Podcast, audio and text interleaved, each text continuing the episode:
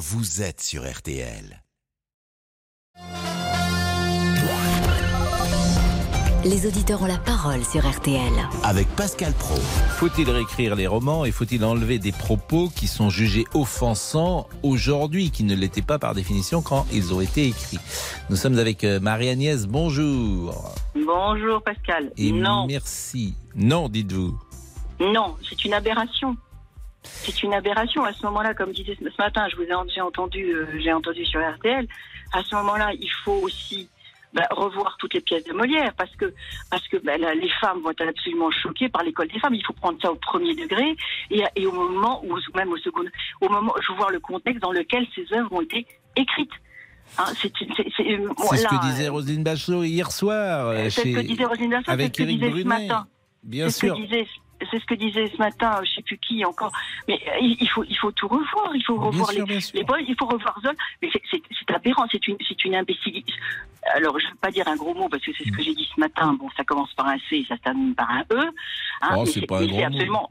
Euh, oui, bon, euh, non, j'essaye de, de dire parler ça, correctement. Connerie. Euh, Une euh, connerie, oui, oui, une oui. connerie, Non, mais bon, on va connerie. en parler. Mais Céline, évidemment, va nous rappeler les, les titres du jour. Céline, pourquoi vous souriez? Non, parce que j'ai fait une blague que vous n'avez pas comprise, mais c'est pas grave. Saute, vous avez dit, c'est ça? Non, je dis ce, C et E, ça fait ce. Ah oui. Voilà, c'était pas terrible en même temps. Il y a mieux, mais c'était Ouais, une bonne tentative. C'est pas grave, je recommencerai demain. C'est à vous, ça? Non, c'est pas moi. Non, mais il y a, il y a- il y a un, Alors, il vient de trouver un, un un porte. qui est là. Je sais monnaie. pas à qui il est. Qu'il a, sais pas- c'est pas vous C'est la pochette Non, de c'est vos pas- oreillettes, Pascal. Ah, c'est la pochette des oreillettes Oui, des. Ah, mais alors, d'accord. Vous peut la mettez dans un titre, Pascal Oui, le rappel Merci. des titres, je vous en prie, Céline. Ah ben merci, j'y vais. Emmanuel euh, Macron de retour sur le terrain cet après-midi, le président de la République en déplacement euh, dans le Bas-Rhin, à Muttersol très précisément. Et euh, dès la fin de matinée, des dizaines de manifestants opposés à cette venue présidentielle et opposés aussi à la réforme des retraites ont, manifesté, ont dû être repoussés par les gendarmes. Lui, justement, était l'une des grandes figures de l'opposition à la réforme des retraites.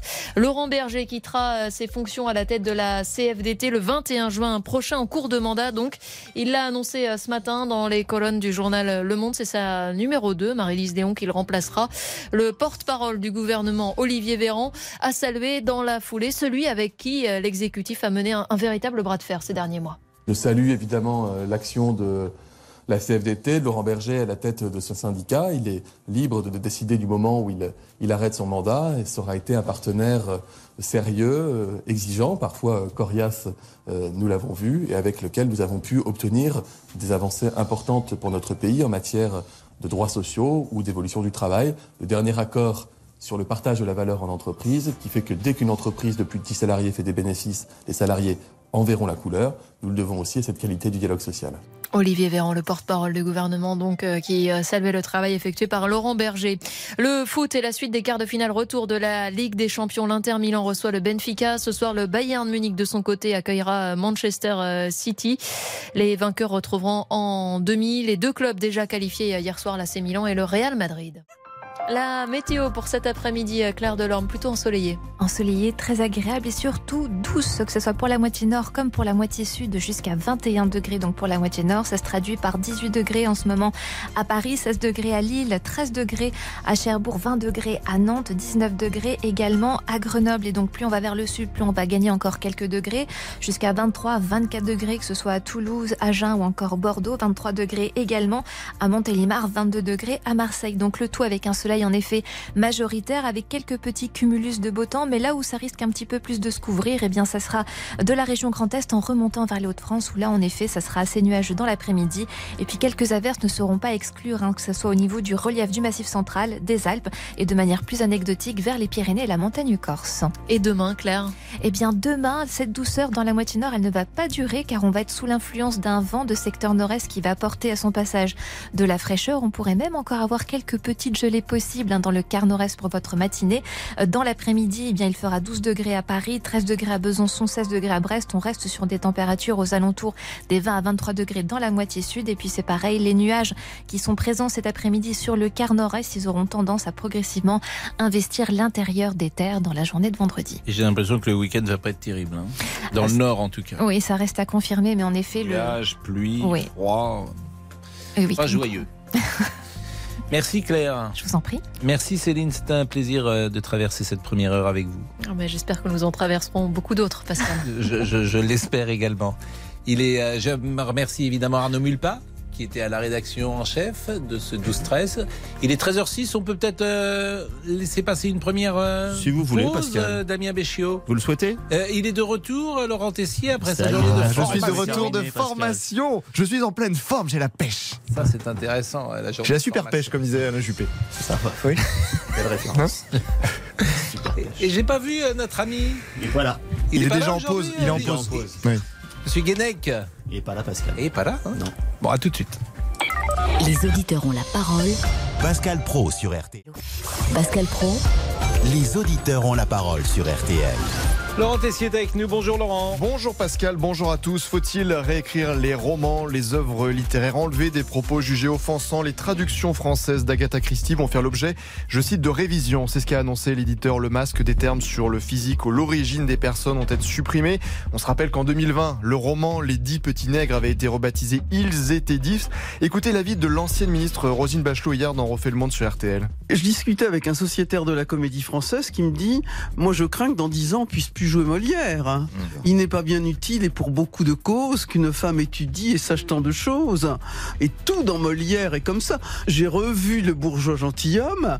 La moquerie sur les Turcs est absolument Ah oui, bien incroyable. Le bourgeois gentilhomme est d'un racisme incroyable. Et quand euh, ce sociétaire de la comédie française dit On ne pourra plus jouer Molière dans dix ans, je crains qu'il n'ait raison. Qu'en pensez-vous? Faut-il toucher à nos œuvres littéraires? Sont-elles en danger? Vous avez la parole 3210 3210 sur votre téléphone. Je viens de recevoir un petit message. Je suis enfermé au secours.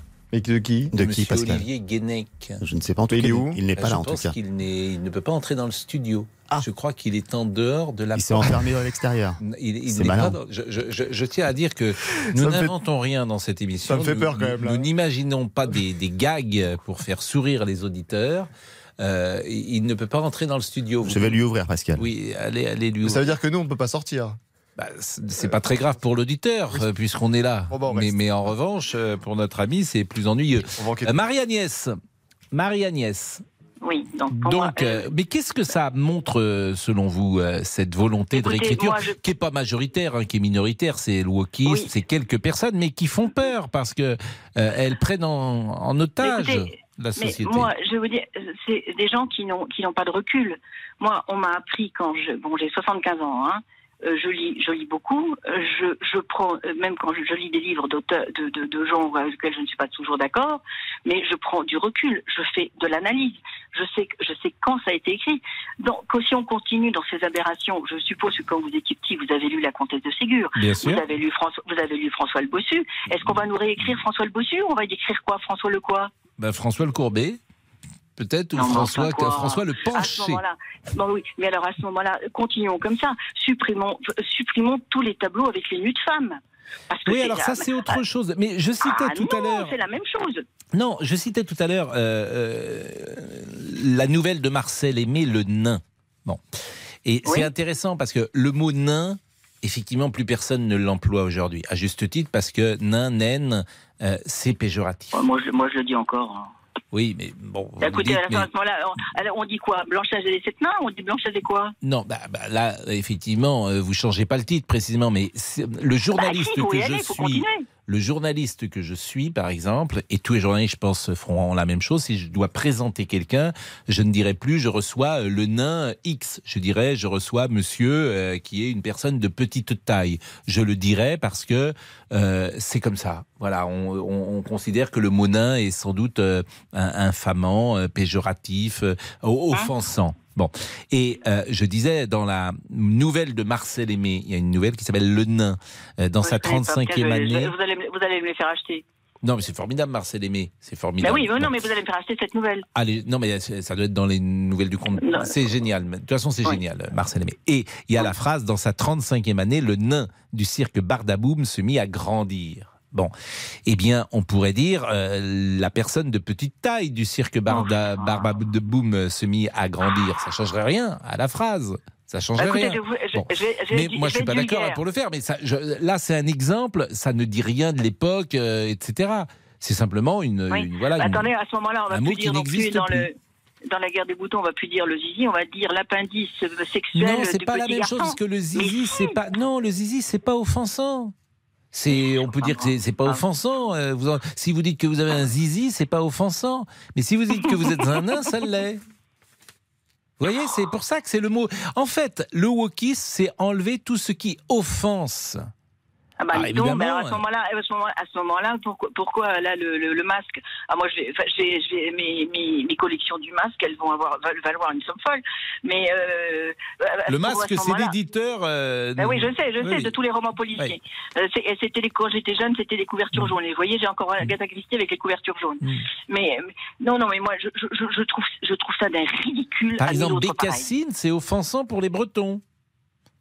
Parce Mais que c'était une bonne, toujours- c'était une Mais bonne oui, qui venait de Bretagne, donc Bécassine, savait- c'est offensant. Les Bretons peuvent Mais- dire, bah moi je me sens offensé par Bécassine, on supprime Bécassine. Euh, Mais vous savez, mais à ce moment-là aussi, on supprime dans, dans comment ça s'appelle, euh. Astérix, Astérix, euh, Obélix, qui se dit qu'il est, gros. Mais le, le mot gros est offensant. Vous avez raison. Bon, mais moi je dis bien que je suis grosse, je viens de maigrir, je dis bien que je suis grosse. Est-ce que vous pouvez me refaire simplement. Marie-Agnès, le haut que vous avez fait? Oh, Oh, oui. Ah, vous l'avez bien fait. Oui, vous- c'était mieux tout à l'heure. Vous avez fait oh. Ben oui, Ah non, oui. mais c'est- on marche sur la tête. Mais On oui, mais je suis d'accord. Non, mais attendez. euh, 90% des gens sont d'accord avec vous, Marie-Agnès, il n'y a pas de souci. Le problème, c'est ces minorités actives dans les universités, que- chez les intellectuels. C'est l'écriture inclusive. Euh, Moi, j'ai pas voulu Ouais, parler oui. de ça avec Madame Raotaillot tout à l'heure, parce que c'était pas le sujet. Mais voilà, on est pris euh, en. Ah ben, vous, vous savez ce que j'ai fait l'autre jour? J'ai reçu, un papier, reçu un papier administratif écrit en écriture inclusive. Mhm. Je l'ai renvoyé en disant que je ne comprenais pas, que je souhaitais, qu'on m'écrive en français clair qui et net. vous a écrit ça? Une administration, je ne sais plus laquelle. Pour, Ah non, mais pour- ça, c'est. pour- Ça, alors, franchement, ça, théoriquement, ça, c'est pas normal. Vous, me, vous nous faites passer ce document Moi, je administratif. sais plus, je l'ai dé- Théoriquement, c'est pas possible, c'est illégal. Non, mais c'était un truc qui n'était pas réussi. On m'a envoyé un mail d'un truc avec, en écriture inclusive. A priori, ne c'est illégal. L'administration, elle peut pas écrire. Parfois, vous avez Eh, une écoutez, moi, moi, communication qui se fait comme ça à la mairie de Paris, mais si l'administration écrit en écriture inclusive, euh, vous portez plainte. eh ben, je veux dire, moi j'ai un de mes fils qui travaille à l'éducation nationale. Mhm. Ah, il était dans un rectorat et on leur a demandé d'écrire en écriture inclusive. Appelez votre fils. Vous nous donnez le fils, on l'appelle Oui, tout de suite. Franchement, non, on va non, je peux pas, je peux pas l'appeler. Non, non, il veut pas parler. Il veut pas Ah bah parler. oui, là, il en pas plus, là. parler. Mais oui, non, c'est pas veut ça. parler, Non, alors tout le non, le monde non, c'est pas ça. Non, non, ce n'est pas ça. Il vient de perdre sa belle-mère et il est dans la, dans- il est avec un, voilà. euh, Je suis désolée. C'est pour ça, je, je, je dirais de vous appeler. Je, là, je a peux pas absolument pas. Pas les, obsèques de sa belle-mère sont demain, donc je ne peux absolument pas. Hein, mais, mais je peux vous dire qu'il doit écrire en écriture inclusive. Bien sûr. Bon, dans, leur, euh, dans, leur, merci dans, en leur, tout dans, cas. leur, cor- dans leur correspondance interne, hein, pas pour pas vis-à-vis des gens, mais dans leur correspondance interne. C'est invraisemblable. Ce Ok. monde est invraisemblable. Vraiment, ce- ça, vous pouvez pas savoir ce que ça me met en colère, euh, l'écriture Ah, inclusive. ben- ah ben moi aussi, ah ben moi aussi, ça me met dans une rage folle. Bon, Marie-Agnès, parce on que va vous, voyez, vous voyez déjà l'orthographe des enfants, euh, comment ils apprennent à lire. Bon, enfin bref. Donc là, c'est encore le- le- nous faire reculer de 25 ans. Je suis d'accord. voilà. Bah, de 20 Oui, même pas, on n'a jamais. Est-ce que, vous, est-ce que Oui. vous avez encore besoin de moi ou est-ce que je peux partir Non, vous pouvez partir, vous pouvez vaquer à vos occupations, comme on disait jadis. Oui, Qu'est-ce que vous faites cet après-midi? Ce que je fais cet après-midi, je vais à Marmottan voir l'exposition Monnaie de gars. Ah, c'est bien ça. Euh, l'exposition, non, les soleils, non, c'est le- c'est les soleils. Enfin, Ouais, moi, je vais à c'est- oui. l'exposition Marmottan. D'accord, c'est Voilà. monnaie du gars. Je, Bah, me, je, me, je me cultive encore à mon âge. vous les saluez, Ok. hein, monsieur, euh, ok. monsieur, monsieur, monsieur, bah, il est bah, il y a rentré, monsieur, de- monsieur Boubou, qu'il est rentré? Ah bah oui, bonjour à tous, bien sûr. Mais libérez Boubou qu'on m'a enfermé dehors, Pascal. Attendez, c'est pas enfermé normal. dehors, c'est un concept. Ah oui. On m'a enfermé dehors. Mais c'est un concept. On m'a interdit l'accès à la régie. Vous On trouvez m'a ça normal enfermé dehors. Heureusement que je vous ai envoyé un message. J'y serai encore. J'y- Ah non, mais- J'y suis, j'y reste. Ah, oula, ça veut dire quoi ça encore? C'est encore une référence? Non, non, moi je veux pas de ça là. Non, J'y non. suis, j'y Non, reste. non, je viens d'arriver, Comme me disait-. Oui. Qui vous savez Mais évidemment, on va pas le dire comme ça là tout de suite. mais- Bon, vous êtes allé à Marmottan? Ah non, pas encore. Mais je vais y aller. Ah, c'est ça mon soupe. Vous préférez Monet ou du gars Monnaie, largement. C'est pas du gars d'ailleurs, c'est deux gars. Qu'est-ce que vous préférez chez Monet? Non, non, non, non, non, c'est intime. Je peux pas le dire comme ça devant des millions de personnes. Non, non, non, non, non. La chanson d'Abba. Monnaie, monnaie. Bon, on a plein de sujets, on a plein de micro-sujets sociétaux. Et ça, je trouve que c'est euh, vraiment intéressant. Euh, quand, par exemple, ça fera réagir, euh, bien évidemment, euh, l'allocution à Emmanuel Macron qui chante dans la rue, ça fera réagir. Et puis les campings. Est-ce que vous allez aller au camping cet été? Ça, ça fera réagir. Et puis les grandes vacances. J'ai demandé tout à l'heure les grandes vacances, ce film merveilleux. Oui, Merveilleux, Pascal. En tout cas, avec Louis de Funès. Vous voulez l'écouter tout de suite? Les grandes vacances Michonnet. Vous vous souvenez Michonnet souvenez pas de cette euh, de cet extrait. arrivé Ne vous inquiétez pas, il va mieux. Il fait mieux Mais qu'est-ce qu'il fabrique là-dessous Il a peur que vous l'attrapiez. Non. Mais non. Eh, Mais non, allons. Eh, Allons. Mais allons Oh. Qu'est-ce qu'il y a Déjà Oui, Philippe, je sais pas. Oui, Philippe, je sais pas où vous êtes, Philippe J'en sais rien, je sais pas, mais je sais pas Je sais pas, je sais rien. Oui, Philippe, je sais pas Oui, aïe, je sais rien. Aïe, je sais rien, je sais rien Michonnet Michonnet Qu'est-ce que c'est? Je, je sais pas, j'en sais rien, c'est un diminutif quand il était petit. C'est-à-dire quand il était petit, il était déjà aussi gros, hein Well, nous vous laissez à tout à l'heure. C'est les grandes vacances. Où vous vous souvenez évidemment que euh, Philippe, euh, en l'occurrence, euh, c'est Michonnet, un des camarades de classe qui a pris la place de Philippe. Il l'appelle Michonnet. Qu'est-ce que vous voulez? On est resté enfant. À tout de suite. Jusqu'à 14h30. Les auditeurs ont la parole sur RT. Merci d'écouter RTL.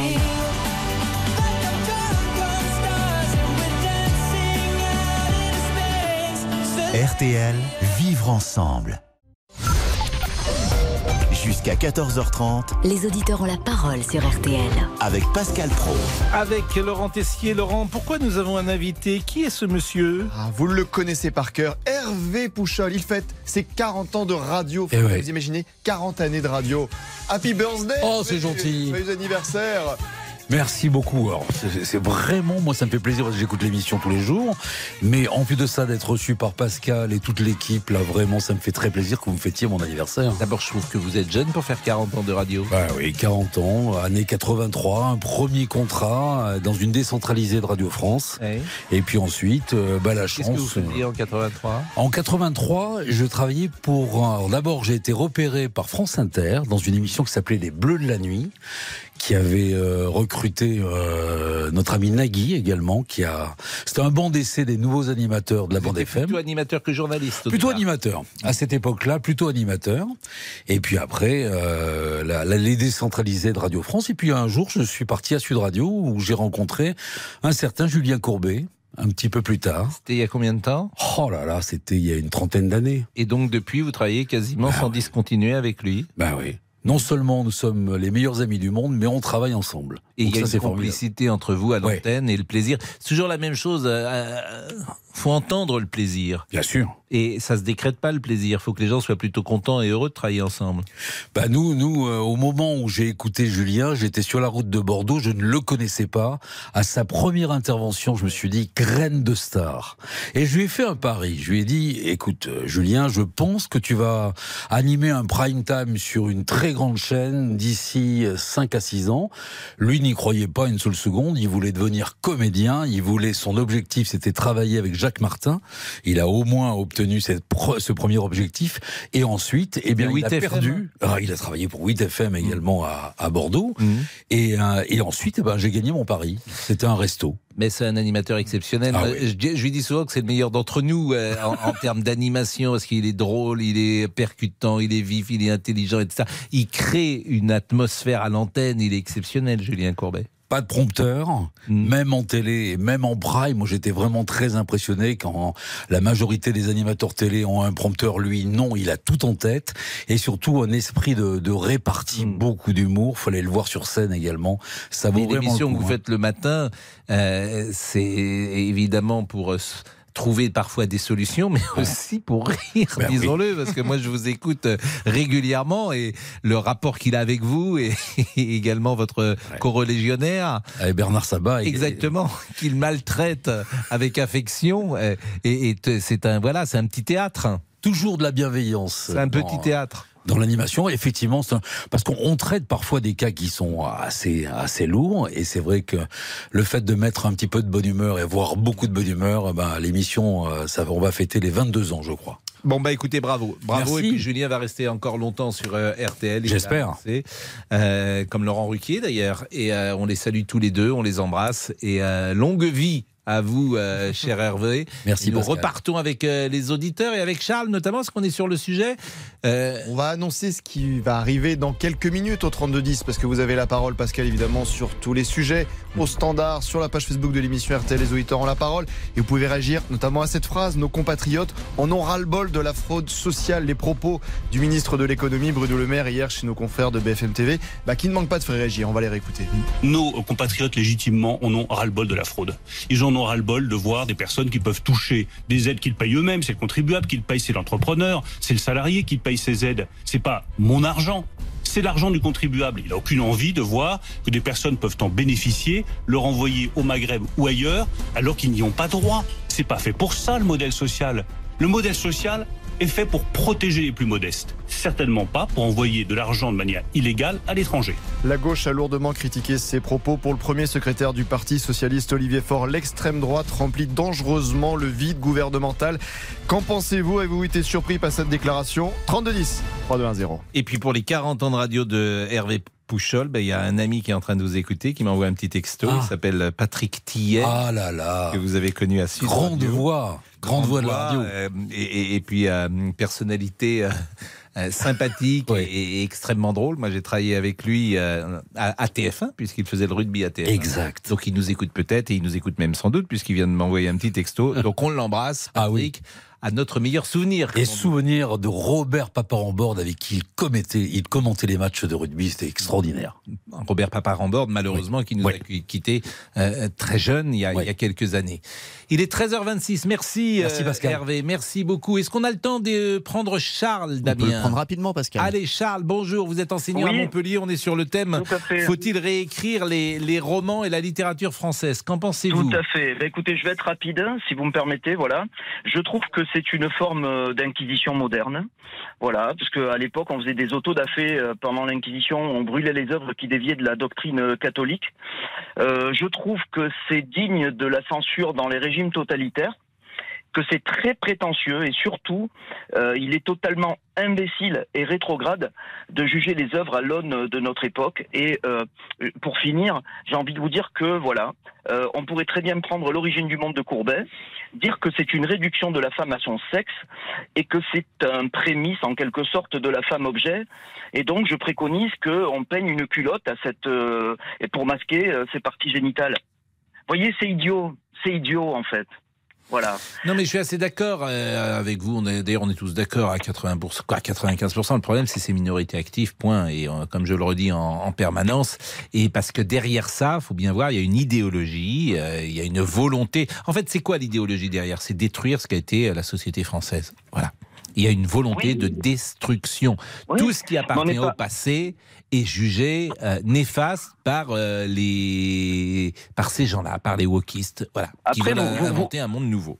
Vous parlez de minorité, je suis tout à fait d'accord, mais justement, c'est une minorité. Une minorité n'a pas imposé ses choix à une majorité. Oui, mais vous êtes dans l'université vous-même, vous connaissez quoi Vous êtes enseignant dans l'université Non, au, lycée, mais enfin bon, Bah, on je suis comme vous, je suis au courant de ce qui se passe. Voilà. peu, voilà.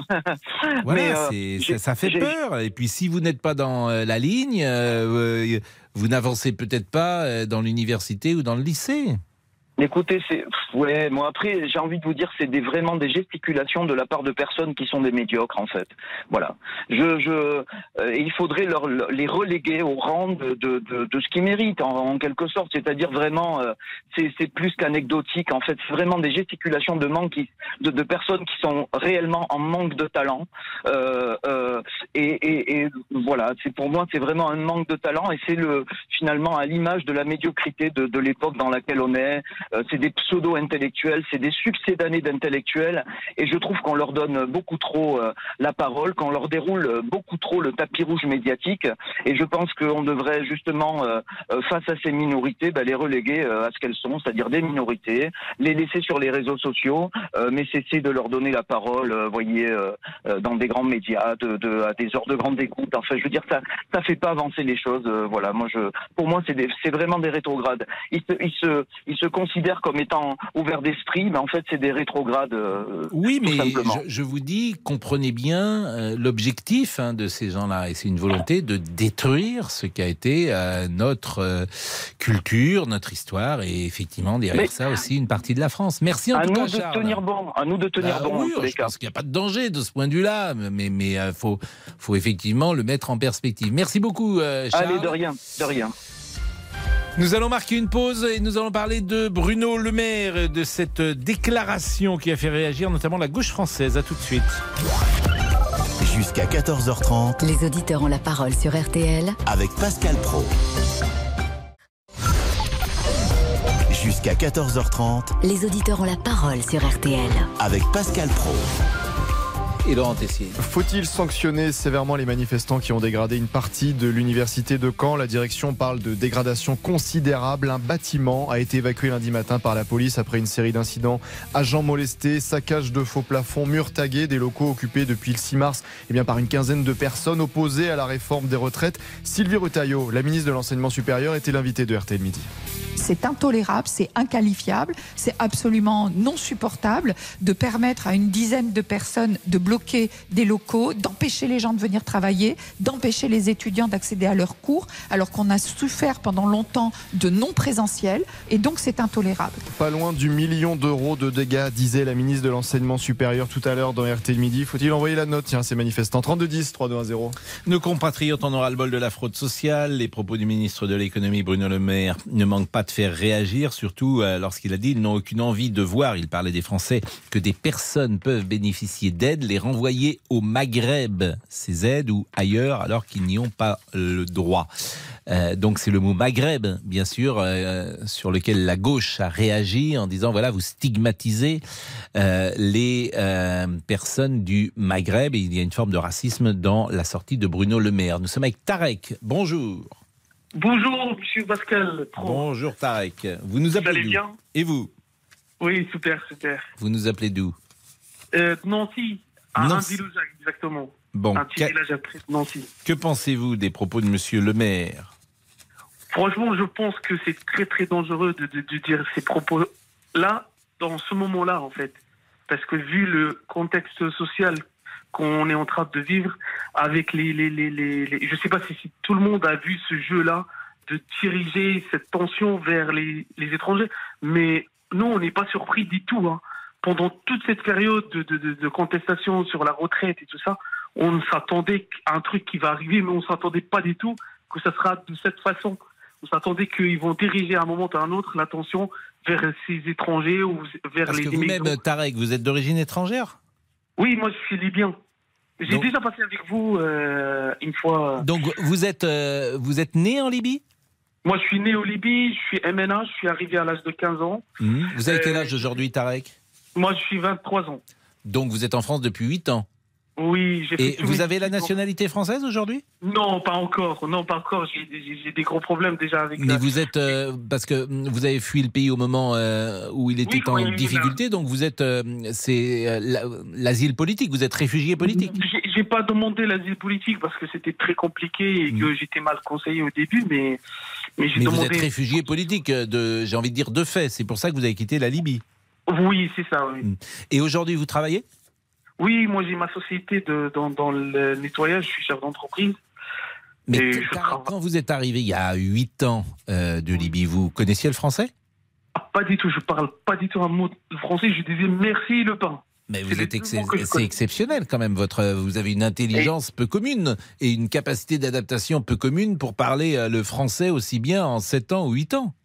Franchement, c'est grâce et, et c'est un gros merci à mes profs que j'ai eu, mais et c'est très très important l'éducation. C'est pour ça que tous mes mon entourage, les- je les conseille Mm. et c'est là où j'ai adoré l'école.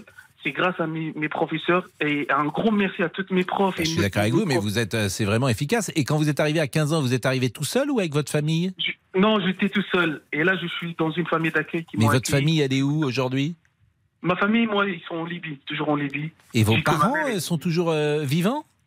Oui, oui, oui. Bah, bah, je pense, parce que je suis plus en contact avec eux depuis, depuis 7 ans. euh. C'est-à-dire que vous n'avez pas eu de contact euh, de vos parents depuis 7 non, ans? non, non, non.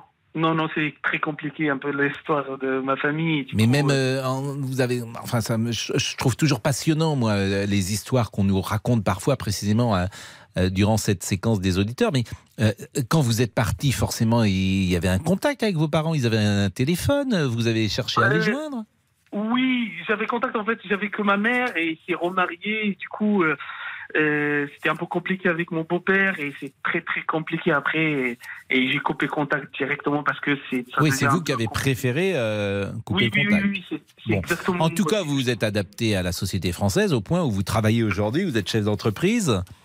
Euh, je, je me suis pas adapté. Je, je, je suis tombé amoureux de cette, euh, cette culture et cette, cette France. euh, parce que moi, j'habite dans un village qui fait et, et, et je déteste les gens qui disent que que les villages est préservé que pour les gens euh, d'extrême droite ou droite. J'habite dans un village qui dépasse pas 1500 habitants et c'est un super Et vous village. avez rencontré peut-être une Française Euh, pas Ou un encore. Français d'ailleurs Pas encore, mais Pas encore, mais bon, ça ne serait tardé. Alors, on s'est un peu éloigné, évidemment, de, euh, euh, la raison de votre coup de fil. Bruno Le Maire, lui, il dit, d'abord, est-ce qu'il dit une vérité? Moi, j'entends dire qu'effectivement, on se redonnait parfois.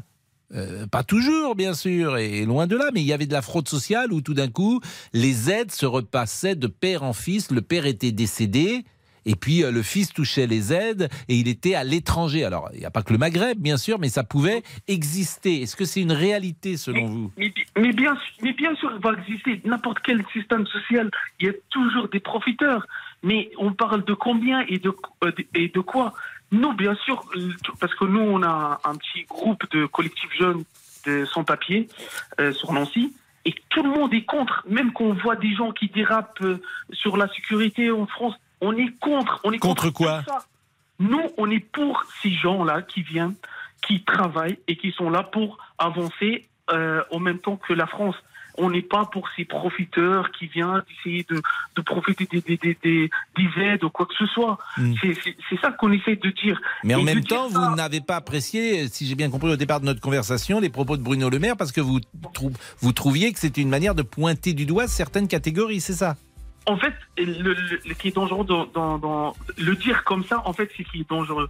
De dire que euh, n'importe quel, parce qu'en fait, 90% des jeunes, des, des, des, migrés envoient de l'argent effectivement à leur, à leur famille, parce que leur famille les envoie à l'âge de 15 ans. Moi, je vous dis, dans mon cas, j'ai des dizaines et des dizaines de jeunes que je connais. On les envoie, euh, leur famille met toute leur économie pour les envoyer en France pour qu'ils les aident dès qu'ils arrivent ici à 15 ans, on va, on va, on va suivre le parcours comme ça que tout le monde comprenne comment ça se passe les choses. Et, et- et je, euh, je vous écoute tout le temps et vous, et, et vous êtes logique et vous allez me dire si c'est vrai ou c'est non. En fait, ces jeunes-là, on arrive à 15 ans. Ta, ta- la- ta famille, il a mis toutes ses économies pour que tu envoies en, en avant.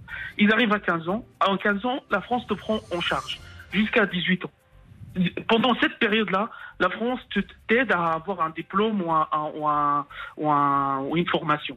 Dès que tu arrives à 18 ans, tu as la formation, super, il me faut juste un, titre de séjour pour travailler et pour, pour, euh, pour, euh, pour vivre. La personne arrive à 18 ans, des fois on lui donne la carte de séjour, comme mon cas à moi.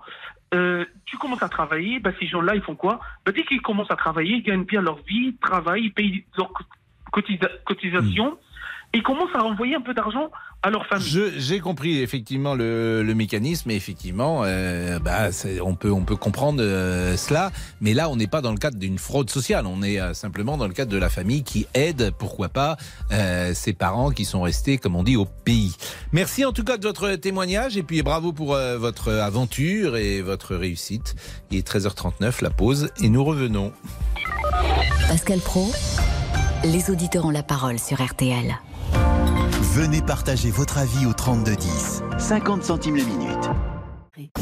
Pascal Pro, Les auditeurs ont la parole sur RTL. Laurent Tessier. Après son allocution à la télévision lundi soir, Emmanuel Macron a poussé la chansonnette dans les rues de Paris. Il a été aperçu dans la capitale lors d'une session karaoké improvisée sur un champ pyrénéen, le refuge. Étonnante vidéo qui a tourné sur les réseaux sociaux. Alors, on voit des jeunes qui ont ouvert Canto, une application euh, qui propose des chants populaires et traditionnels. Application souvent associée, je cite, à l'extrême droite française, des choristes qui seraient d'ailleurs à tendance identitaire. Alors, qu'avez-vous pensé de cette session karaoké? Était-ce bien sérieux de pousser la chansonnette? Vous avez la parole au 32-10. Euh, il a poussé la chansonnette, dites-vous?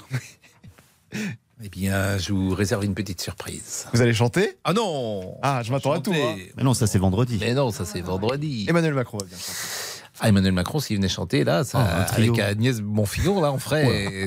on surprendrait, Oh là. là là là là. On surprendrait l'auditeur. Anthony est là. Bonjour, Anthony, qui habite la Vendée. Oui, bonjour. Merci d'être avec nous, Anthony. Vous habitez où en Vendée? Euh, Sèvres-Mont, Saint-Michel-Mont-Mercure. D'accord. Vous êtes gérant d'entreprise? Oui, Bon, tout va bien. tout va pas trop mal. À part, Tout va pas trop mal. à part, euh, à part quelques, comment dire, quelques mouvements sociaux qui commencent à être pénibles. Ah bon, vous étiez pour la réforme? Euh, faut, faut que ça bouge. Donc vous, étiez- non, vous avez le droit, c'est pas une, c'est pas un gros mot. hein, vous avez le droit d'être pour la réforme des retraites. On a eu tellement Oui, de oui. gens qui étaient contre que je, je n'en serais pas euh, ni gêné ni euh, ni offusqué. Non, mais je pense qu'ils se trompent quand même de problème. Il faudrait peut-être mettre des gens, déjà les gens au travail. Hmm. Voilà, c'est tout. Ben là, il y a du boulot peut-être. Voilà, il y a du boulot, ouais.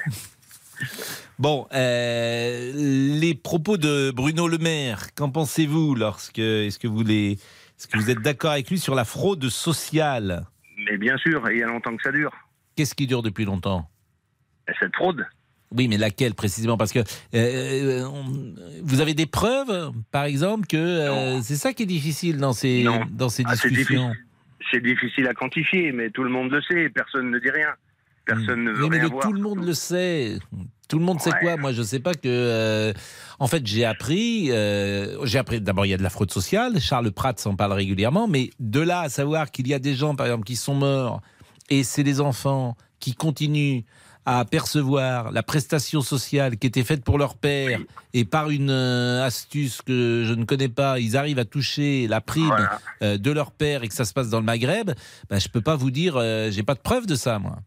Bah, nous non plus, on n'a pas de preuves, mais c'est là-bas que les gens y vivent le plus vieux. Donc, euh, Comment ça, c'est comment ça, c'est là-bas que les gens vivent le plus vieux? Pourquoi vous dites ça? Ben, quand on est décédé, on ne Oui. touche plus rien. Et là, ça, ils continuent de verser quand même. Ah oui, vous voulez le dire au second degré. Voilà, ils, Voilà, voilà, sont morts, ils touchent de l'argent. Certains contrôles, certaines, euh, certaines difficultés à, à percevoir justement ces aides.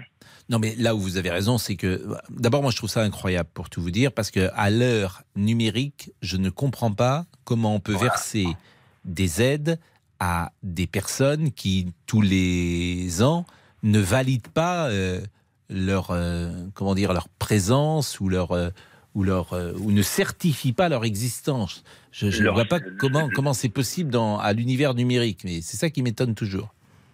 Ben oui, mais pourquoi on on n'a aucun moyen de contrôle? Pourquoi ça se fait pas? Bah, je peux pas vous répondre à cette question. Voilà. Ben nous non plus, on peut pas répondre, mais nous on continue de payer. C'est Voilà. pas faux. Bon, euh, Anthony, vous allez faire quoi cet après-midi? Vous êtes de quelle entreprise? Alors Dans nous on fait du travaux publics et on fait de l'enrobé. De Voilà. l'enrobé? Oui. Ah bah tiens, c'est intéressant ça pour un journaliste. ça vous pourriez m'aider moi à enrober des choses de temps en temps, parce que parfois je suis un peu direct. Donc est-ce que vous pourriez enrober euh, nos discours? Non non, c'est de l'asphalte sur les routes. Vous mettez de l'asphalte sur les routes? Voilà, du, de l'enrobé, du comment ça s'appelle, du goudron sur les routes. Ah oui, du Voilà. goudron, oui, mais alors euh, c'est dangereux ça, c'est euh, faut faire Non, attention. C'est pas dangereux Oui, le goudron? Non, non, faut faire attention, comme toute chose, mais c'est pas dangereux, non, non. Il faut pratiquer et voilà. Et, on Et ça fait combien de temps que vous faites ça? Euh, Une trentaine d'années. Et c'est une entreprise de combien de personnes? On est une quinzaine de personnes. Ça marche bien? C'est très compliqué. Et les, vos clients, c'est euh, le public, c'est euh, une mairie, c'est. euh, c'est- Au fin final, oui, c'est le- la oui, mairie. qu'il est rare c'est- que quelqu'un fasse une Voilà. route chez lui. quoi. Voilà, oui. Si, Bon. si, ça arrive, mais. Oui, mais bon, il Ouais. faut avoir une grande maison. Quand Voilà. même. pour, pour commencer à faire une route chez soi en goudron, il faut avoir un Si, peu si. d'espace. Un petit peu d'espace, ouais, voilà. Bon, bah merci euh, Anthony et bonne journée. Monsieur euh, Olivier Guénec, je vous trouve bien discret aujourd'hui. Ah bah non, pourquoi? Bah pourquoi? Parce que je ne vous entendais pas. Ah mais si, moi je suis bien là, hein, ne vous inquiétez pas, je Vous êtes travaille. bien là. Bien là, bah je suis ici. Ah. Oui, Ah bah, quand êtes on m'enferme pas êtes dehors. Ah bah non, bah non, arrêtez, là vous êtes en train de me perdre. Quand on- Ici et maintenant. Non, mais ça veut dire quoi tout ça? Ink nunc. Ah, c'est encore du latin ça, Inkenuk. oh. Ik et nunc. Et nunc, qui est nunc Allez, vous savez comment on dit Monsieur Boubouk en latin Je vous l'ai déjà dit Dominus, Boubouk. C'est ça, il me semble, non? Là, c'est le maître Dominus en latin. Oui, bon, bah ça me va très bien, maître Boubouk. Allez. Oui. Euh, les réseaux. Geoffrey Je est tranché. Euh, Pour lui, il faut supprimer les aides sociales et les taxes sociales et le pays se portera mieux. Mm. Laurent est d'accord avec le ministre. Pour une fois, monsieur le maire a raison, nous écrit-il. Et on termine avec Hélène. Bruno Le Maire fait le faux dur et s'attaque au mauvais problème. Donc euh, le président a chanté une petite chanson tout à l'heure. Il a chanté la, il a poussé la chansonnette. Eh bien, euh, ça nous a permis. La, la, la, mine de rien, la voilà qui revient. Elle avait disparu, le pavé de charrue.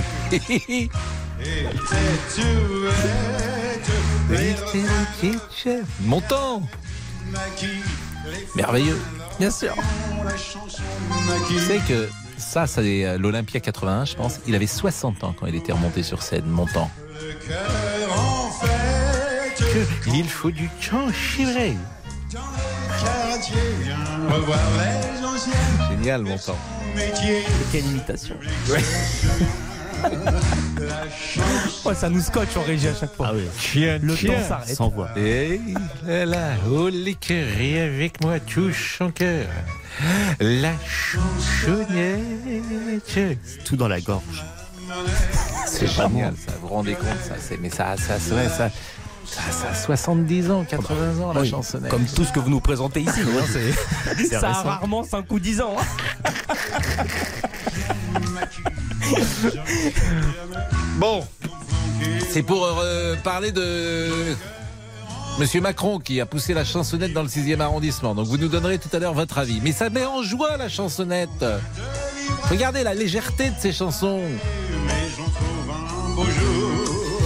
Ma chansonnette d'amour. On doit faire de la pub, je crois, Pascal. Et les gens et les gens se lèvent là, à l'Olympia. À tout de suite. Les auditeurs ont la parole sur RTL. Avec Pascal Pro. 13h, 14h30 Les auditeurs ont la parole sur RTL. avec Pascal Pro. Et Laurent Tessier. C'est mon moment préféré de l'année. Après une année 2022 record, la saison 2023 des campings semble emprunter le même chemin. Une hausse des réservations de 21% sur un an au 1er avril. Selon la Fédération nationale de l'hôtellerie de plein air, le camping, c'est la vie. Vous êtes fan Tente Maréchal, 4 places adultes, 2 places enfants. Ventilation latérale, couture étanche, double toit, tapis de sol polyéthiné. Vous allez toujours au même endroit, au même emplacement. Vive Jackie Pic Qu'est-ce qui se passe? Au moment des réservations, l'ordinateur vous a changé d'emplacement. Comment ça a changé d'emplacement? Je suis pas au 17 Non, vous êtes au 18. Depuis bientôt 30 ans, je fais 697 km tous les mois d'août pour l'emplacement 17. Alors vous allez être obligé d'expliquer à tout le camping pourquoi monsieur et madame Pic ne passeront pas leurs vacances au flot bleu. Racontez-nous vos souvenirs de camping, la caravane, le toile de tente, bon maintenant le mobilhome ultra majoritaire. Tranquille, pédard. Au camping. Apéro. Apéro 32-10, 3-1-0. On parle ensemble du camping. Le camping, c'est la vie. Le camping des Flots Bleus a rouvert. En plus. Euh, du côté de Oui, la. Gironde. Et c'est vrai que c'est émouvant d'entendre la voix de Claude Brasseur. Euh, nous sommes euh, avec Alain à l'université de Caen qui a vu sans doute les dégradations invraisemblables. On a appris qu'il y avait simplement deux élèves de scolarisés. Visiblement, il y avait une quinzaine de personnes qui sont restées une huitaine de jours. Et il n'y avait euh, que des militants. euh, euh, ce n'étaient pas des étudiants qui ont saccagé le campus. Il y en a pour un million d'euros quand même. Bonjour Alain. Bonjour, monsieur Pro. Et vous allez bien? Et vous Écoutez, ça Bah, va- Quand j'entends vo- quand j'entends votre émission, j'écoute toujours votre émission dans ma cuisine. Toujours un plaisir. Bah, je boue des fois. Je boue. Je, je boue. Je loupe aucune cuisson. Je me coupe le bout des doigts. Je blague. Mais c'est vrai que je boue. Pourquoi vous vous vous bou- bouillez? Oui, je bouillasse. Oui, oui pourquoi, bouillais. pourquoi? Bah, parce que il y, y a des choses qui me révoltent. euh, entre autres ça, j'ai pris la parole tout à l'heure. Là, j'avais Mhm. envie de la prendre. Euh, on les fait payer ces gens-là, c'est tout. Point barre. Il n'y a pas besoin de chercher midi à 14 heures. Je veux dire, vous faites une bêtise, vous l'assumez? Oui, mais On les fait payer? Oui, je suis d'accord, mais parfois on ne, on ne lève pas le, on ne, le, le- on ne découvre pas le poteau rose. C'est-à-dire? Ben, Parfois, on ne sait pas qui fraude.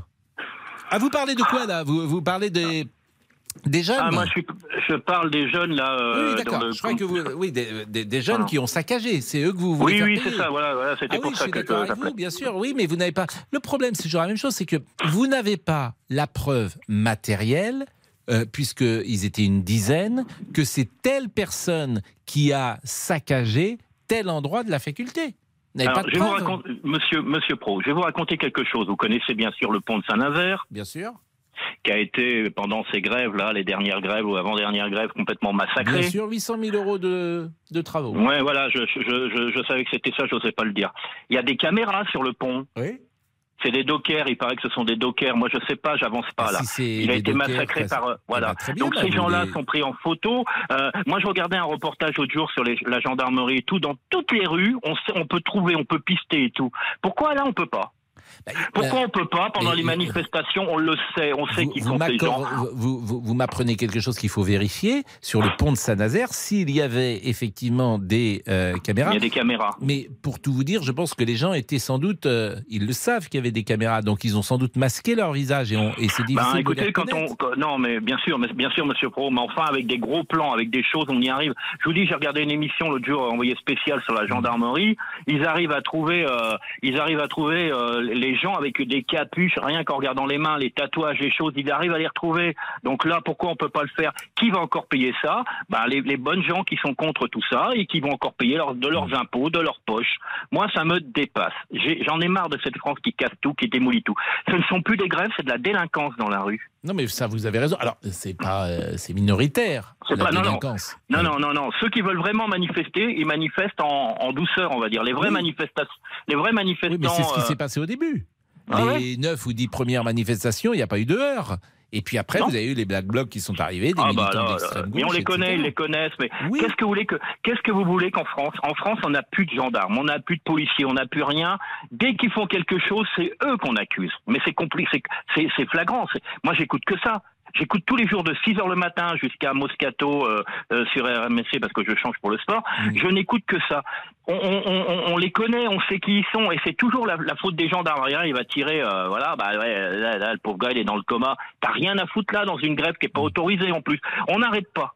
Il faut quand même re- redevenir un peu Donc, à la, vous à la réalité. pour synthétiser, qu'il faut euh, être ferme et avoir une réponse ferme euh, et Oui. euh, les punir. euh, Oui, avec, monsieur. euh, Oui. Bah, écoutez, euh, je pense qu'il y a pas mal de gens euh, qui peuvent vous rejoindre, forcément, puisque. Bah, Il y en a beaucoup qui me rejoignent, je pense, ouais. Parce que j'en parle beaucoup avec mes clients et j'en ai un paquet qui me disent mais on, on peut plus, quand on n'en peut plus, faut faire quelque chose.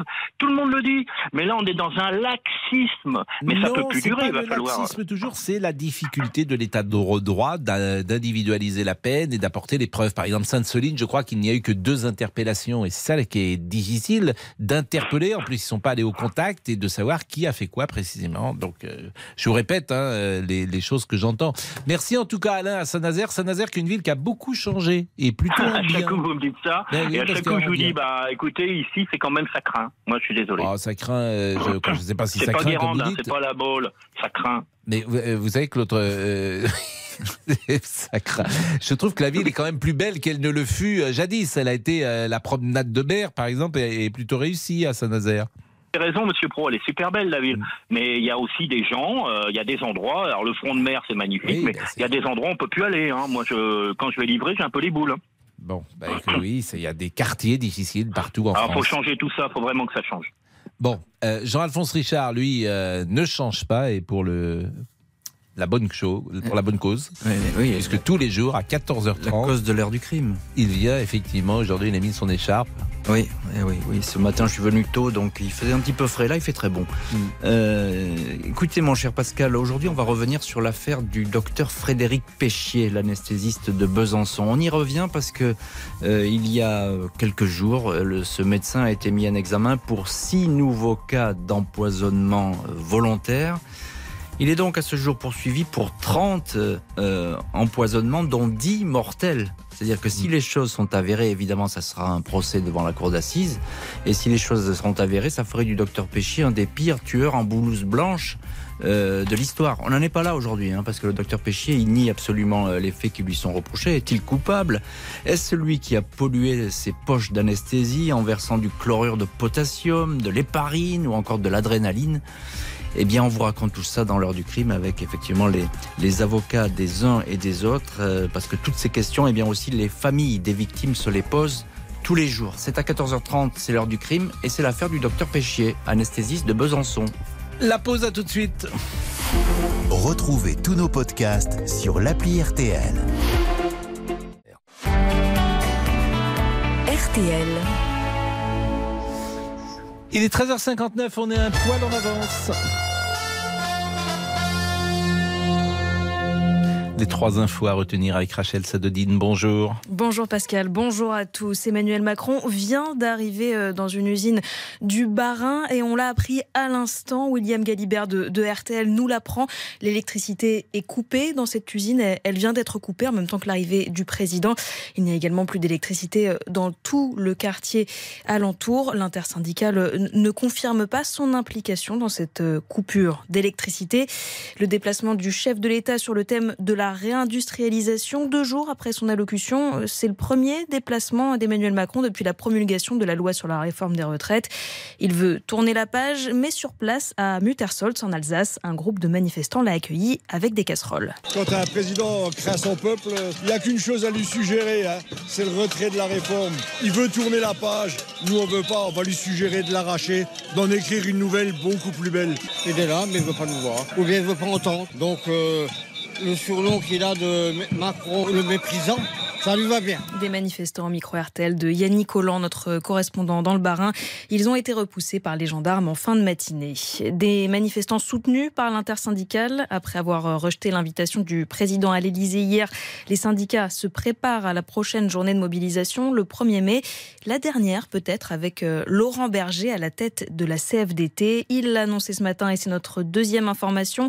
Le patron du syndicat réformiste, patron depuis dix ans déjà, Laurent Berger, il quitte ses fonctions le 21 juin prochain. Il travaille main dans la main depuis le début du mouvement contre la réforme des retraites, avec notamment Benoît Test de la FSU. Il salue son bilan. Ça marquera son action, je veux dire, à la tête de la CFDT, d'avoir réussi à euh, engager la CFDT dans une unité syndicale où elle n'a absolument pas euh, perdu quoi que ce soit de son âme. Hein. La CFDT est restée la CFDT. On sait les choses qui peuvent nous séparer parfois. Donc je pense que Laurent Berger aura été un artisan de ça. Et je pense que ce qui en sort grandi, c'est le syndicalisme en général, puisque le syndicalisme a montré euh, sa capacité d'action et sa capacité à peser sur le réel. Benoît Test, le secrétaire général de la FSU micro-RTL de Marie Guerrier. Laurent Berger sera remplacé euh, par l'actuel numéro 2 de la CFDT, Marie-Lise Léon.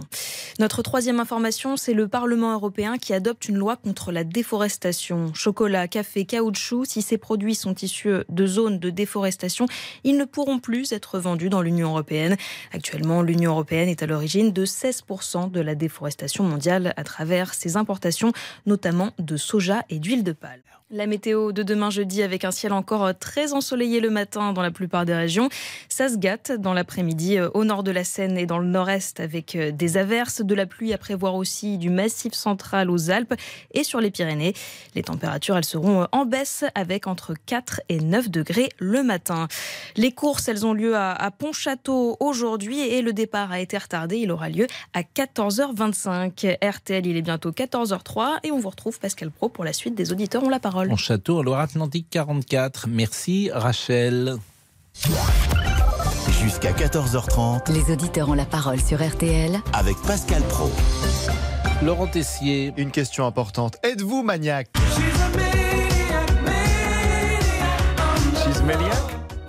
Ah, vous voyez la référence à une chanson, tout ça Oui, on était tout à l'heure avec euh, quelqu'un qui était psy et qui nous disait que souvent, euh, les gens qui font beaucoup de ménage ou qui sont très maniaques, ça cache une anxiété XXL. Exactement. Vous en parliez dans RT le midi, votre vie, les petites manies du quotidien, des rituels que vous répétez. Êtes-vous obsédé, tiens, par le rangement, que tous les bols doivent être à la même place Est-ce que vous faites votre lit, par exemple, le matin? Oui, tous les matins.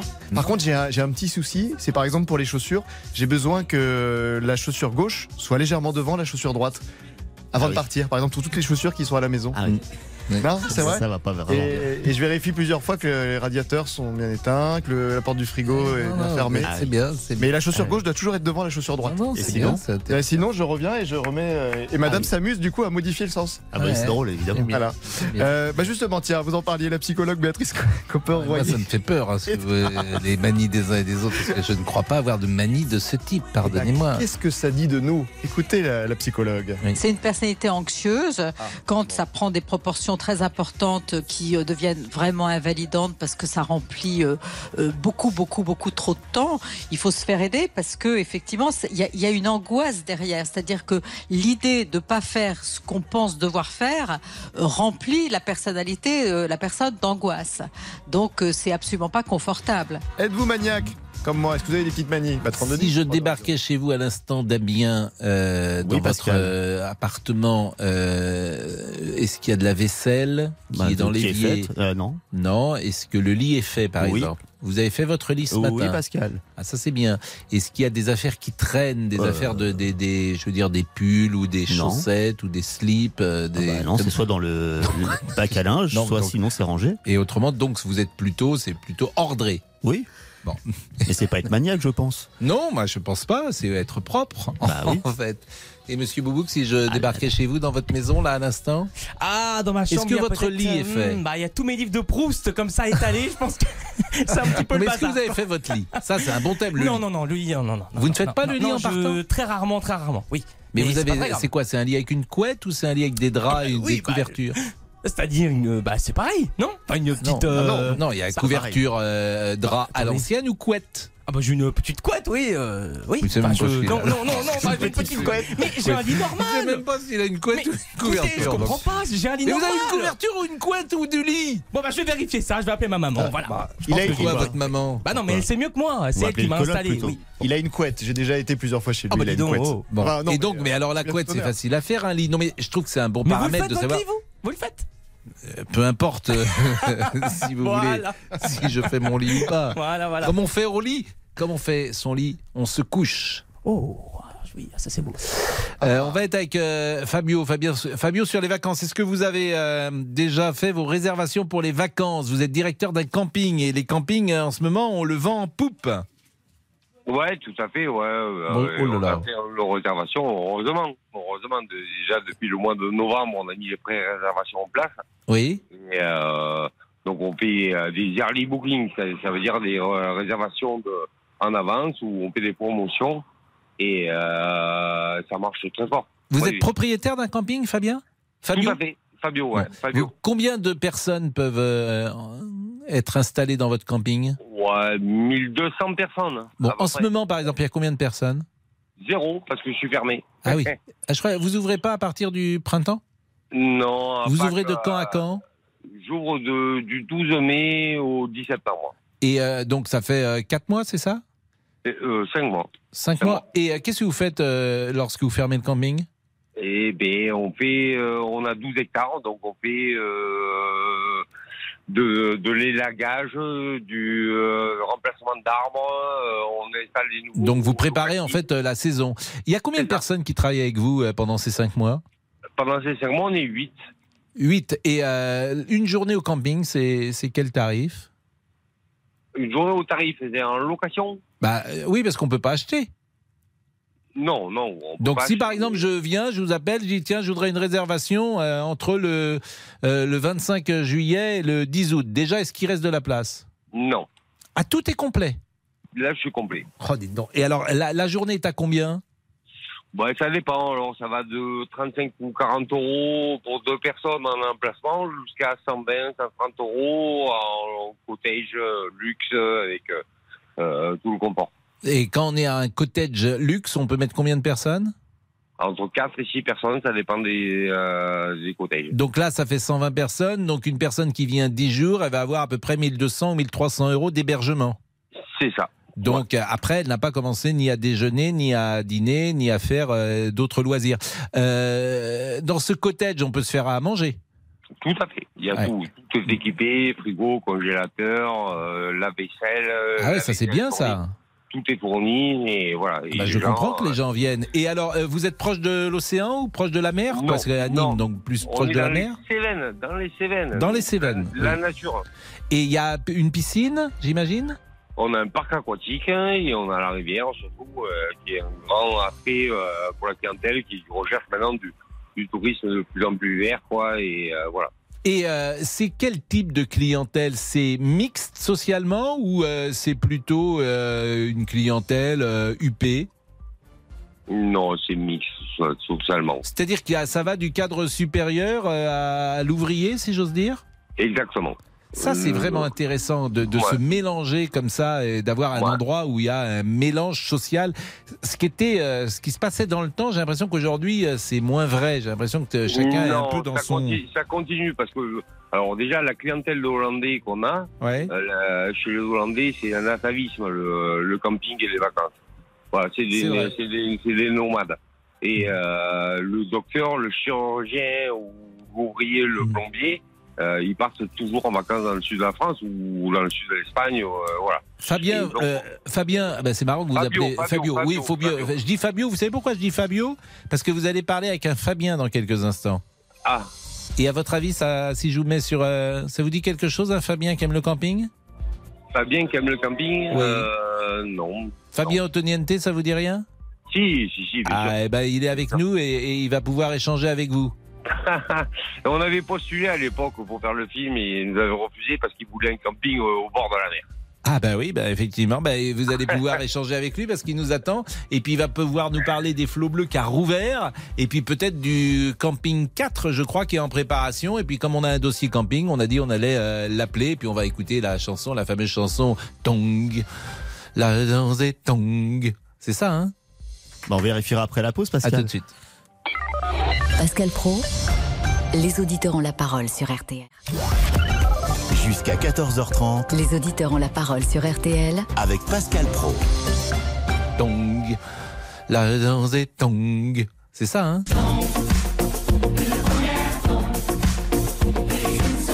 Monsieur Otoniente peut-être? Oui. Monsieur Otoniente, demandez à la cabine d'essayage. Euh, bonjour, Monsieur bonjour. Otoniente, demandez, euh, et demandez au, au centre du camping. bon, vous êtes en pleine écriture en ce moment de Camping 4 On est, on est, euh, on a, on a, non, non, parce que je suis en écriture d'un autre film, mais je- on va commencer les travaux euh, après l'été. Mais, Mais, Camping euh, 4, voilà. on est d'accord que c'est signé? Ah oui, on est en, on est, on est en, en travail là. Bon, et euh, ce sera toujours. Mais vous euh, savez, le- je vous entendais parler du camping. En ce moment, euh, moi j'ai été, euh, j'ai été euh, il y a pas longtemps dans les campings du Pays Basque pour voir ce qui, ce qui se passait. Euh, Il y a une révolution parce que maintenant les, les catégories supérieures viennent dans les campings. Ils peuvent mettre leurs enfants qui côtoient d'autres enfants. C'est comme des petits clubs. Alors il y a évidemment il y a encore quelques tentes maréchales à la Patrick Chirac. Hmm. Mais il y a, il y a, on peut y brasser plein de, plein de catégories et c'est ça où c'est là où je trouve que le camping c'est, c'est élevé quoi. Il y a, c'est, c'est joyeux.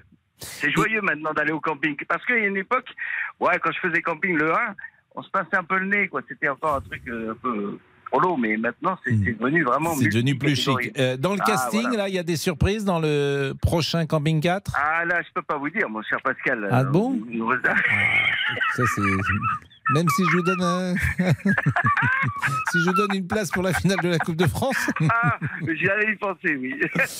Bon, et vous savez que Laurent Tessier, qui est avec nous, que vous connaissez, il a un rêve. Ah oui, oui, oui. C'est d'être figurant dans le Ah Camping oui, 4. mais où vous voulez, Fabien, ce que vous voulez. À la plage, euh, au sanitaire, où vous alors, voulez. Et alors, je pense que vous pourriez peut-être faire une scène de naturiste. Ah, Voilà, et c'est-à-dire qu'il y a deux catégories. Il y a les, les tout nus et les textiles. Ben voilà, donc là vous donc feriez je, un je match. plutôt dans les tout nus. Eh ben, et on serait dans les tout nus avec. euh, Ah, bah oui. hein, oui, moi, je pense que ça serait bien avec Monsieur Boubou Ah, moi, je veux bien en tout nu, il n'y a pas de problème. Vous oui. achetez le maillot de bain, c'est bien.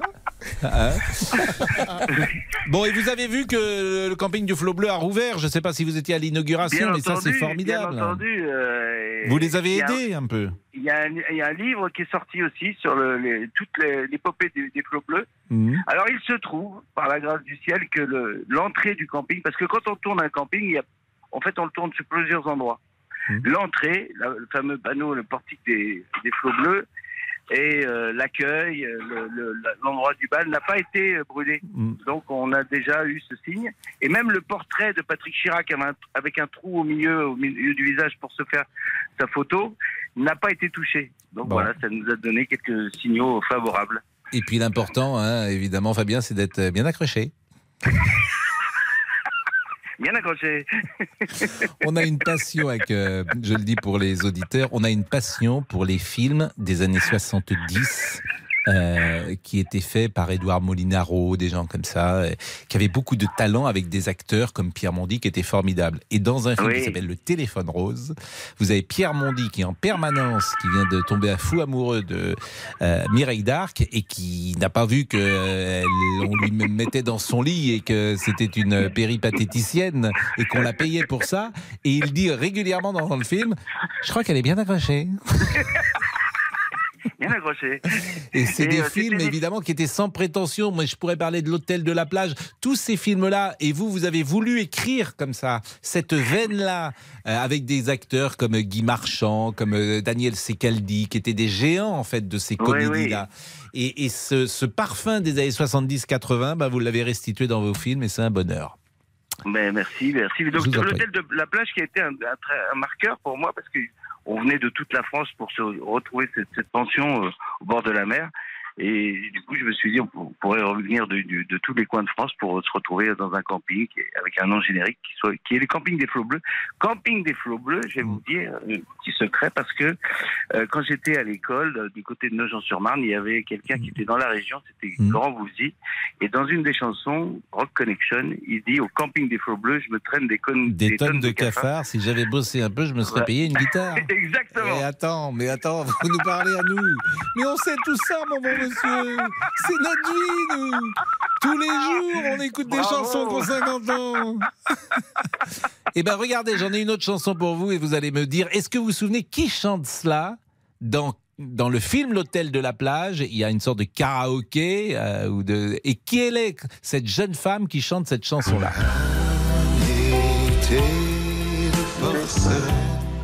Vous vous souvenez? Dans, Ouais, parce je me rappelle, je me rappelle. Et donc c'est- la, la- La fille, comment elle s'appelle Qui était mignonne, qui était belle, oui. qui était très très belle avec Ouais. les yeux bleus. Oui, elle en avait deux en plus. Ah Oui. deux yeux. C'était Sophie Barjac. Ah oui, Sophie Barjac. Bien sûr. très fort. Et, et on était amoureux de Sophie Barjac. Ah oui, oui, oui. Et Il y avait euh, Anne Parillo. Anne Paris, oui, exactement. Bon, allez, on vous embrasse. On vous Ben, embrasse. bon, et, souhaite euh, euh, une bonne après-midi. Bah oui. À tous. Nous, Et ça à va.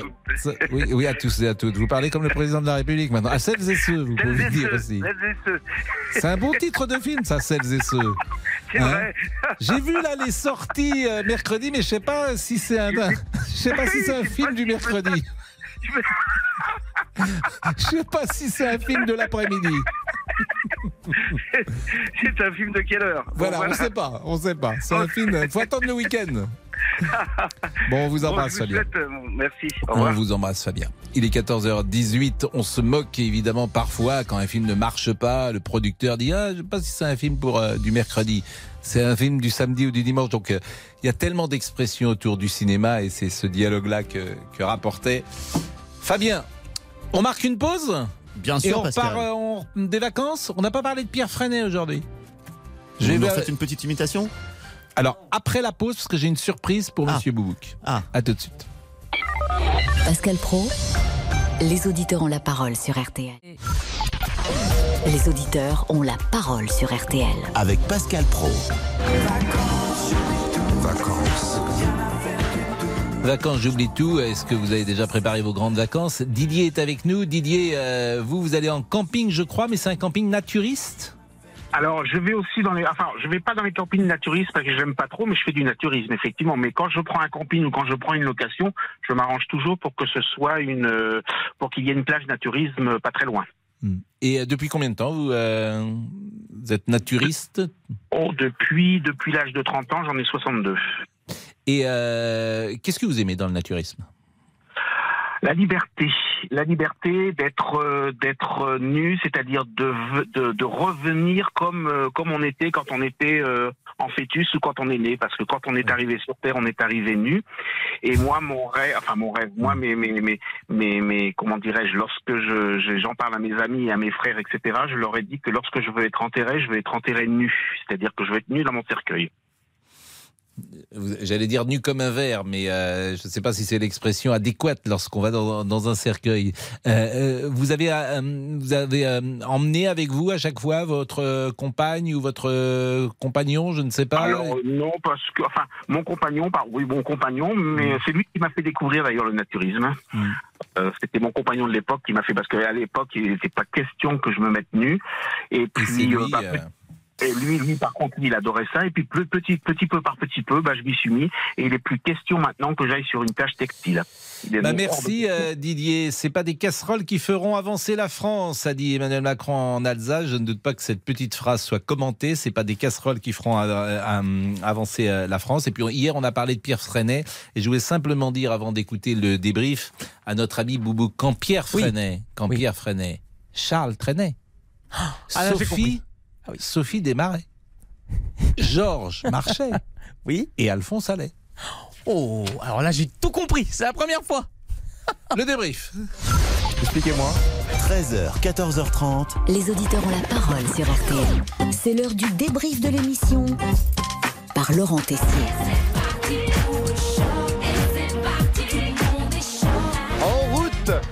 Faut-il réécrire les romans, les œuvres littéraires, enlever des propos jugés offensants? Les traductions françaises d'Agatha Christie vont faire l'objet de révision. C'est ce qu'a annoncé l'éditeur Le Masque. Des termes sur le physique ou l'origine des personnes vont être supprimés. Mais qu'est-ce qui est vraiment offensant? Tiens, Marie-Agnès. Dans la guerre des boutons, on va plus dire le zizi, on va dire l'appendice sexuel Non, c'est pas la même garçon. chose parce que le zizi, c'est pas. Non, le zizi, c'est pas offensant. Si vous dites que vous avez un zizi, c'est pas offensant. Très bonne réflexion. Marie-Agnès, en tout cas, qui ne supporte pas toute cette polémique. Oh, Oh. Mais moi je dis bien que je suis grosse, je viens de maigrir, je dis bien que je suis grosse. Je Vous dis pas que je Est-ce suis que vous pouvez me je refaire je simplement, grosse. Marie-Agnès, le haut que vous avez fait?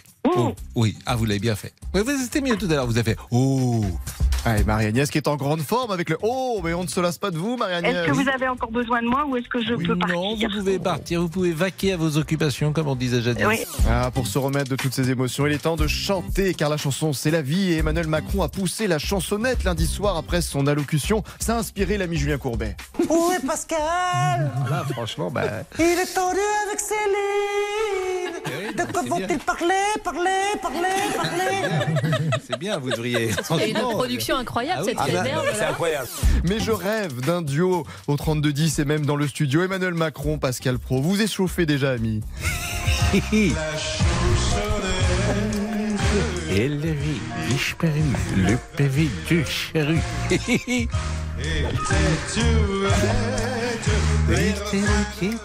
Mon temps, il faut du temps chivré.